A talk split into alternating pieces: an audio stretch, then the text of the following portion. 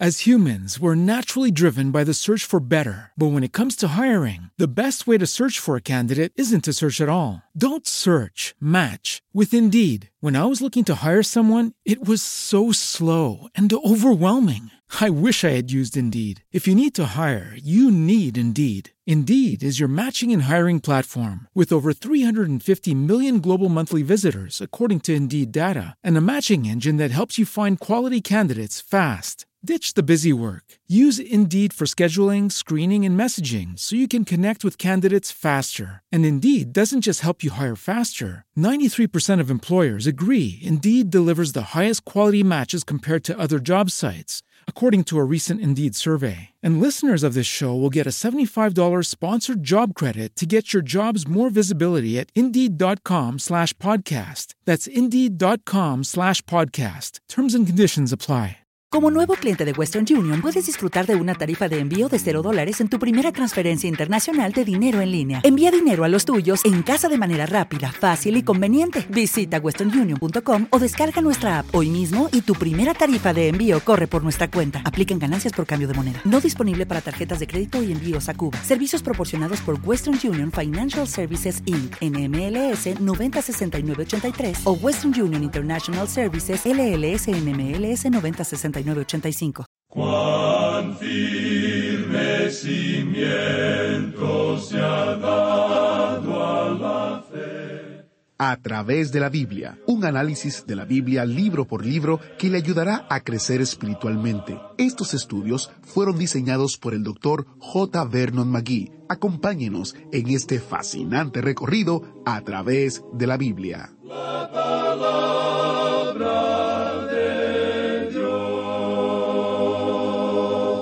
compromiso, la experiencia y la expectativa de la iglesia. De estas cosas hablaremos hoy mientras el autobús bíblico nos lleva a Efesios capítulo 5. Bienvenidos a través de la Biblia, el programa donde conocemos a Dios en su palabra. Soy su anfitrión, Heiel Ortiz. Nos queda un poco más de una semana en este increíble libro de Efesios. Después, en nuestro recorrido, volveremos al Antiguo Testamento, para estudiar el libro de Proverbios. ¿Sabe que ahora es un buen momento para obtener su copia gratuita de las notas y bosquejos que acompañan nuestro estudio? Solo tiene que visitar a través de la biblia.org barra notas o comunicarse con nosotros al número telefónico o al correo que damos al final del programa. Dicho esto, iniciamos este tiempo en oración. Padre Celestial, gracias por la sabiduría que se encuentra en tu palabra. Llena nuestros corazones con tu espíritu para que podamos entender y ser cambiados por tu palabra. Te lo pedimos en el nombre de Jesús. Amén. Iniciamos nuestro recorrido bíblico de hoy con las enseñanzas del Dr. Magui en la voz de nuestro hermano Samuel Montoya. Continuamos hoy estudiando el capítulo 5 de esta epístola del apóstol Pablo a los Efesios. Pero antes de entrar en este capítulo 5, quisiéramos volver por unos momentos al capítulo 4, porque muy a pesar nuestro tuvimos que dejar este capítulo donde estábamos estudiando esa maravillosa declaración que dice, No contristéis al Espíritu Santo de Dios, con el cual fuisteis sellados para el día de la redención. Nosotros somos sellados con el Espíritu Santo de Dios hasta el día de la redención. Y el Espíritu Santo mora en los creyentes en el día de hoy, pero Él puede ser contristado porque es una persona, de la misma manera en que usted puede contristar a otra persona. Ahora, la escritura es bastante clara en cuanto a que uno no puede contristar al Espíritu Santo hasta el punto de sacarlo y separarlo de uno. Usted puede contristar al Espíritu Santo, pero usted está sellado para el día de la redención. Esa es una verdad maravillosa, gloriosa. Pero debemos notar lo que dice el versículo que sigue a este que estamos comentando, o sea, el versículo 31 del capítulo 4. Leamos. Quítense de vosotros toda amargura, enojo, ira, gritería y maledicencia y toda malicia. Estas son las cosas que contristan al Espíritu Santo. Al hacer uno estas cosas, ¿quiere decir eso que usted no es un hijo de Dios? No, amigo oyente, no creemos que quiera decir eso. Pero creemos que debemos explicar con claridad que ninguna persona que no pertenezca a la Iglesia va a darse cuenta, va a saber que usted es un hijo de Dios. Y además, el mundo perdido no va a creer que usted es un hijo de Dios. Lo que lo revela es, por supuesto, y esto es para los creyentes, lo que dice aquí en el versículo 32. Antes sed benignos unos con otros, misericordiosos, perdonándoos unos a otros, como Dios también os perdonó a vosotros en Cristo. La base para perdonar no es la de ojo por ojo o debemos perdonar para que seamos perdonados, sino que debemos perdonar porque ya hemos sido perdonados. Ahora, en nuestro programa anterior comenzamos a considerar el capítulo cinco de esta epístola a los Efesios, donde notamos que la iglesia será una esposa, y eso dijimos está en el futuro. En anticipación de ese día, en el día de la redención, cuando el Espíritu de Dios presentará a la iglesia al Señor Jesús, y Él mismo, como vamos a ver en este capítulo, presentará a la iglesia a sí mismo, sin mancha ni arruga de ninguna clase, sino que será santa y sin mancha. Eso es lo que Él está buscando. Así es que nosotros estamos viviendo en el día, como ya hemos mencionado, en el compromiso matrimonial de la iglesia. La iglesia no es aún la esposa de Cristo. Eso vendrá en el futuro. Ese día se menciona por Juan cuando la iglesia será presentada al Señor como una esposa. En los primeros diecisiete versículos de este capítulo cinco de la epístola a los Efesios, tenemos entonces este compromiso de la iglesia. Veremos luego la experiencia de la iglesia y entonces la expectación de la iglesia. El apóstol Pablo continúa aquí con los mandamientos para la conducta cristiana. Ellos tienen una relación directa sobre nosotros porque tenemos que vivir esta vida con el conocimiento de que tenemos que ser presentados a Cristo sin mancha o arruga. Tal es este elevado objetivo, el cual es una dinámica que nos da la energía necesaria para una conducta casta aquí en la tierra. En nuestro estudio anterior, al comenzar el capítulo cinco, vimos que teníamos que andar en amor. El versículo dos, leamos otra vez, dice, Y andad en amor, como también Cristo nos amó y se entregó a sí mismo por nosotros, ofrenda y sacrificio a Dios en olor fragante. Eso identifica definitivamente el altar de bronce que fue utilizado en primer lugar en el tabernáculo y luego en el templo, como el mismo lugar que nos habla de la cruz de Cristo, donde Él, la ofrenda y sacrificio, fue ofrecido sin mancha o arruga ante Dios por usted y por mí, donde Él padeció una muerte sustitutiva, una muerte vicaria sobre la cruz. Ahora, en vista de esto, y debido a que tenemos que ser presentados ante Él, todavía se nos dice en los versículos tres y cuatro de este capítulo cinco lo siguiente. Pero fornicación y toda inmundicia o avaricia ni aun se nombre entre vosotros como conviene a santos, ni palabras deshonestas, ni necedades, ni truanerías que no convienen, sino antes bien acciones de gracias. Los pecados que se ha descrito aquí son los pecados que son prevalecientes entre los que no son creyentes. Son los estados comunes en el mundo de la actualidad. Y todos ellos tienen que ver con las formas más bajas de inmoralidad. Lo que Pablo está diciendo aquí es que el Hijo de Dios no puede habitualmente tomar parte de estas cosas. Aún la indulgencia más ligera en estos pecados provocará una repulsión y agonía del alma. De vez en cuando nosotros hacemos la siguiente declaración. Si usted puede pecar, y ese pecado no le molesta de ninguna manera, entonces usted no es un hijo de Dios. No creemos que existe ninguna otra alternativa, pero debemos decir que si hay convicción en su corazón, y como el hijo pródigo usted quiere levantarse e ir a su padre, entonces usted es un hijo del Padre, porque solo los hijos quieren ir a la casa del Padre. Nunca hemos oído que un cerdo quisiera ir a la casa del Padre. Por lo tanto, estos son pecados muy bajos.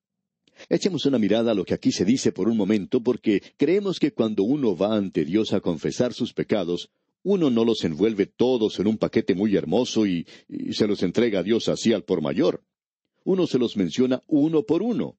Si usted tiene una lengua muy activa y anda en chismes todo el tiempo y está hiriendo a la gente de esta manera, entonces tiene que decirle a Cristo que eso es lo que es. Eso es lo que en realidad es de importancia en el presente, que el pueblo de Dios mencione cada uno de sus pecados ante Él. Nosotros creemos que es de suma importancia que cuando uno va a Dios a confesarle sus pecados, uno describa cada uno de ellos, porque eso le ayuda a uno a mantener la comunión con Él. Si confesamos nuestros pecados, dice la Escritura. Ahora estos son los pecados, creemos nosotros, que los creyentes cometen algunas veces, y si es así, entonces deben confesarlos. Antes de observar lo que aquí se nos dice, tomando esos pecados y observándolos en detalle por un momento, quisiéramos que usted escuche lo que Tenalón escribió hace muchos años. Dijo, Cuéntele a Dios todo lo que está en su corazón en la misma manera en que uno comparte lo que se encuentra en su corazón, los placeres y los dolores, a un amigo querido. Cuéntale todos sus problemas a él para que él lo pueda consolar. Cuéntele todos los gozos que tiene para que él los pueda serenar. Cuéntele sus anhelos para que él los pueda purificar. Cuéntele las cosas que no le agradan para que él le ayude a conquistarlas. Hable con él acerca de las tentaciones para que él le pueda proteger de ellas muéstrele las heridas de su corazón para que él las pueda controlar. Descubra su indiferencia a hacer el bien, su gusto depravado por lo malo, su inestabilidad.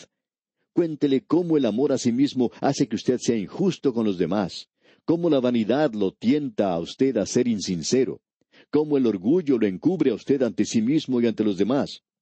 Si usted derrama de esta manera todas sus debilidades, todas sus necesidades, todos sus problemas, no faltará algo que decir. Nunca podrá agotar el tema y será renovado continuamente. A las personas que nunca tienen secretos uno del otro, nunca les falta tema de qué conversar. No tienen que estar pensando cada una de sus palabras porque no tienen que ocultarse nada. Tampoco buscan algo que decir. Hablan de la abundancia de sus corazones sin ninguna consideración, simplemente dicen lo que piensan. Benditos son aquellos que logran obtener comunicación familiar sin reservas con Dios. Hasta aquí lo que escribió Tenalón. Hemos dedicado tiempo a leer esto, amigo oyente, porque creemos que esa es una de las grandes necesidades que muchos creyentes tienen en la actualidad. Necesitamos ir a Dios y contarle a Él lo que existe realmente en nuestro corazón. Ahora alguien quizá diga, parece increíble que un creyente pudiera cometer los pecados que aquí se describe. Bien, amigo oyente, si usted ha tenido la oportunidad de ser pastor, entonces puede saber lo que la gente hace. Hay muchos que incluso piensan que han cometido un pecado imperdonable, pero no es así. Hay un camino de regreso a Dios. Notemos entonces ahora estos pecados. Fornicación. Este es un pecado que en el día de hoy no es considerado algo demasiado malo. Es decir, que esta gran inmoralidad del presente es llamada la nueva moralidad. Muchos de nosotros fuimos realmente sorprendidos cuando hace algún tiempo, en algunas universidades de los Estados Unidos, los muchachos y las muchachas podían vivir en el mismo dormitorio, pero en diferentes pisos. Y luego eso cambió, y en el presente jóvenes y muchachas pueden vivir hasta en la misma habitación. Ahora algunos pueden decir que en esas ocasiones ellos no cometen ningún acto sexual. Bueno, hablando honradamente, amigo oyente, yo no puedo creer eso. Quizás sea cínico en este aspecto. Y alguien quizá me diga, usted tiene una mente muy sucia. Y puede que así sea, pero nunca hice eso antes. Si hubiera tratado en alguna ocasión de entrar al dormitorio de las muchachas cuando no debía haberlo hecho, puede usted estar seguro que no hubiera avanzado muy lejos. Pero la gente en el día de hoy no piensa de la misma manera, y cualquiera que ocupa una posición como la nuestra, bueno, la gente dice que uno no está bien al día, eh, que no está a tono. Pero permítame decirle, amigo oyente, que sí, yo me quedo con la Biblia en el día de hoy. Y que la fornicación, no importa quién sea usted o dónde esté usted, si usted está viviendo en la fornicación en el presente, amigo oyente, usted no es un hijo de Dios. Ahora quizá alguien diga, un momento, usted dijo que si nosotros confesamos nuestros pecados, podemos volver a tener comunión como hijos de Dios. Y eso es correcto, amigo oyente. Pero si usted está viviendo en el pecado, creemos que eso demuestra qué clase de persona es usted.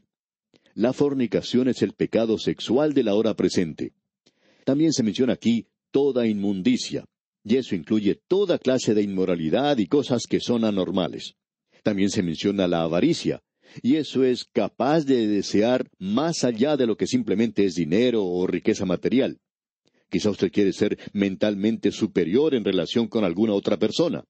O puede ser que usted quiera tener un hogar mejor o una posición superior. Aún hay personas que están en la obra cristiana y quieren tener una posición como ser presidentes de algo. Pero eso incluye, por supuesto, las cosas materiales. Alguien ha dicho, el avaro piensa que el dinero es plano para poder apilarlo. mientras que el pródigo piensa que es redondo para poder hacerlo andar.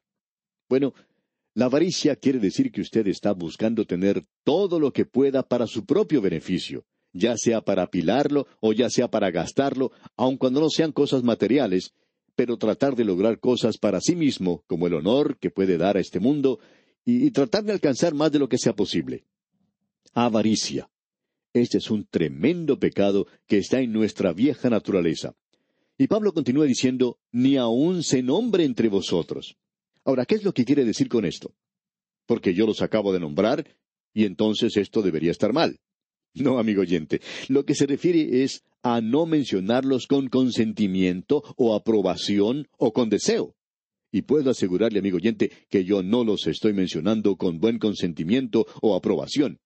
Y también puedo decirle que no los he nombrado con un buen deseo, de eso puede estar seguro. Ahora, inmundicia. Eso nos habla de la depravación en su más alto grado. Eso nos habla de las cosas bajas, sucias, de las cuales uno escucha hablar en el día de hoy. Luego Pablo dice, ni palabras deshonestas. Y eso nos habla del deleitarse o el de jactarse acerca del pecado. ¿Ha escuchado usted alguna vez a un hombre o a una mujer hablar jactándose de cuánto han bebido en una fiesta? Se jactan de sus conquistas que han logrado con el sexo opuesto. Los hombres y las mujeres acostumbran a hacer eso. Y es a ellos a quienes el apóstol Pablo se refiere cuando dice el hablar con palabras deshonestas. Luego él dice ni necedades. Eso no quiere decir el tener un humor limpio y bueno. Seríamos culpables de eso si las necedades estuviesen incluidas aquí. A lo que se refiere aquí el apóstol es al hablar livianamente de las cosas sensuales y de la inmoralidad. Se refiere a contar cuentos subidos de tono. Ahora notemos lo que dice al finalizar ese versículo, sino antes bien acciones de gracias. Y eso tiene que formar parte de la conversación del creyente. Creemos que ya hemos contado en este programa acerca de un creyente que cuando acostumbraba a jugar golf con los inconversos, podía demostrar que él amaba al Señor. Cuando el inconverso se ponía a maldecir a Dios por la forma en que estaba resultando su juego, este hombre siempre decía, Alabado sea el Señor, bendito sea el Señor. Entonces, este otro inconverso lo miraba sorprendido y finalmente le decía, bueno, ¿y por qué dice eso? Y este hombre respondía, ¿por qué toma usted el nombre de Dios en vano? Bien, le contestaba el otro, es un hábito en mí. Bueno, el creyente contestaba, esto es también un hábito que yo tengo. Cada vez que escucho a alguien pidiendo a Dios que condene algo, yo le voy a alabar y le voy a dar gracias por alguna cosa. Y le siguió diciendo, me gusta balancear un poco las cosas. Bueno, amigo oyente, eso muchas veces evitaba que la otra persona siguiera maldiciendo. Volviendo ahora a este capítulo cinco de la Epístola a los Efesios, leemos en el versículo cinco Porque sabéis esto, que ningún fornicario, o inmundo, o avaro, que es idólatra, tiene herencia en el reino de Cristo y de Dios.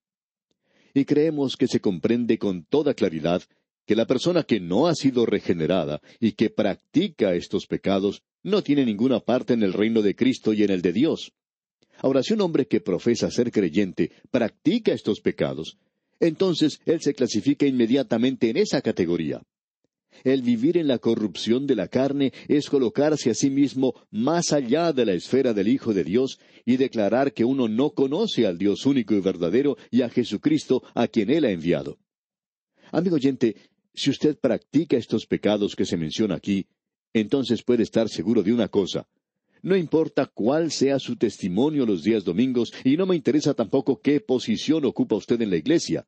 Usted le está diciendo al mundo perdido en el día de hoy que usted no es un hijo de Dios.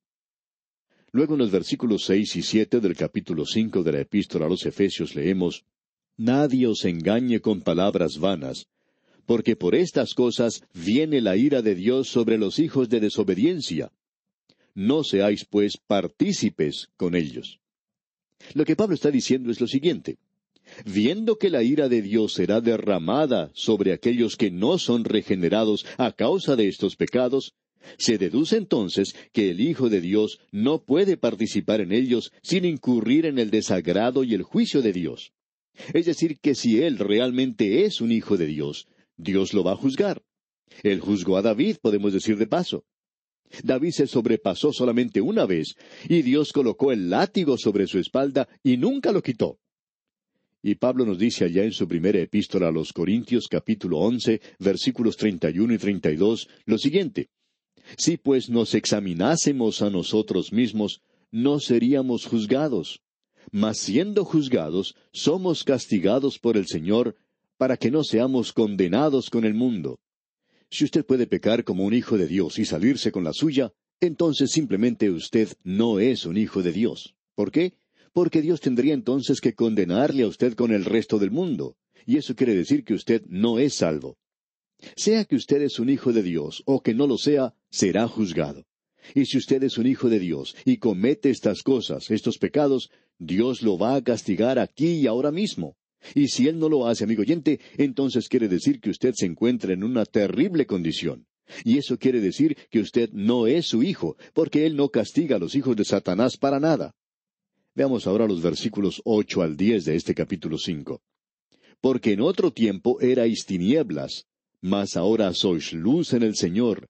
Andad como hijos de luz, porque el fruto del Espíritu es en toda bondad, justicia y verdad, comprobando lo que es agradable al Señor. El apóstol Pablo aquí está recordando a los creyentes acerca del estado en que se encontraban antes de su conversión. Ellos no simplemente estaban en las tinieblas, ellos eran tinieblas. Decimos en la actualidad que el hombre que no ha sido salvo está en las tinieblas. Amigo oyente, él es tinieblas. ¿Ha hablado usted alguna vez con uno de ellos? Pablo está aquí identificando el fruto de la luz, es decir, él está destacando las características que siempre acompañan a la luz. Ahora, ¿cuáles son esas características? En toda bondad, quiere decir amabilidad, Justicia quiere decir rectitud moral. Y verdad se refiere principalmente a la sinceridad y la genuinidad. Es decir, el creyente debe probar su vida de esta manera para ver si él se encuentra en la voluntad de Dios y por tanto agradándole. En cierta ocasión, cuando alguien escuchó esta declaración de que debemos andar en la luz como Él está en la luz, y lo que quiere decir es el andar en la luz de Dios, esa persona preguntó, bueno, ¿y qué dice la palabra de Dios en cuanto a esto? Pues bien, aquí lo tenemos. Usted tiene que andar en toda bondad, en amabilidad, en justicia o rectitud moral, en verdad y sinceridad. Esto es lo que quiere decir el andar en la luz, amigo oyente. Y eso quiere decir siete días a la semana, no solamente los domingos. Es veinticuatro horas al día. Y eso quiere decir sesenta minutos en cada hora y sesenta segundos en cada minuto. Ahora los versículos once hasta el trece de este capítulo cinco de la epístola a los Efesios dicen Y no participéis en las obras infructuosas de las tinieblas, sino más bien reprendedlas porque vergonzoso es aún hablar de lo que ellos hacen en secreto. Mas todas las cosas, cuando son puestas en evidencia por la luz, son hechas manifiestas, porque la luz es lo que manifiesta todo. Nosotros no tenemos que ver nada con las obras infructuosas de las tinieblas.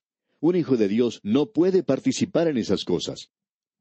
Ahora, ¿qué quiere decir con eso de reprenderlas? Bueno, el creyente no tiene que convertirse en un reformador, sino que por la luz de su vida tiene que reprender las obras de las tinieblas. La luz revela lo que está ocultando las tinieblas. No se aparta la oscuridad por medio de la predicación, sino que por la presencia de la luz se disipa las tinieblas. Hay demasiados creyentes en el presente que utilizan ese método de la escuela dominical o de un predicador, el de acercarse a una persona que no es salva y decirle, usted no debería hacer eso. Pero amigo oyente, en lugar de hacer eso, usted tendría que ser una luz. Así es como se deben hacer las cosas. Hay algunos que piensan que uno tiene que estar predicando a la gente acerca de estas cosas. Recibimos cartas de personas que nos escriben siempre diciéndonos acerca de las cosas sobre las cuales deberíamos predicar por radio. Ah, que usted tiene que hacer esto, que tiene que hablar de aquello, y no lo está haciendo. Amigo oyente, yo no voy a hacer eso la próxima vez. Yo quiero encender esa luz de la palabra de Dios para mostrar lo que es correcto, aquello que Dios llama correcto. Y eso, amigo oyente, causará que las ratas huyan en busca de un lugar donde ocultarse y los pájaros saldrán a cantar cuando se encienda la luz. Y bien, amigo oyente, vamos a detenernos aquí por hoy. Al despedirnos, oramos que la luz de Cristo alumbre más y más en su corazón y que su testimonio inspire a los demás. Que Dios le bendiga. Agradecemos que nos acompañara en el estudio de hoy. Le invitamos a que visite nuestro sitio en internet a través de la biblia.org. Ahí puede suscribirse para recibir las notas y bosquejos de lo que estamos estudiando y noticias del ministerio. También encontrará la variedad de libros y materiales gratuitos que tenemos para usted. El sitio es a través de la biblia.org. Todo lo que hacemos es posible gracias al Señor y a personas como usted que se unen a nosotros en la obra de llevar la palabra entera al mundo entero. A través de la Biblia es una producción de Radio Transmundial.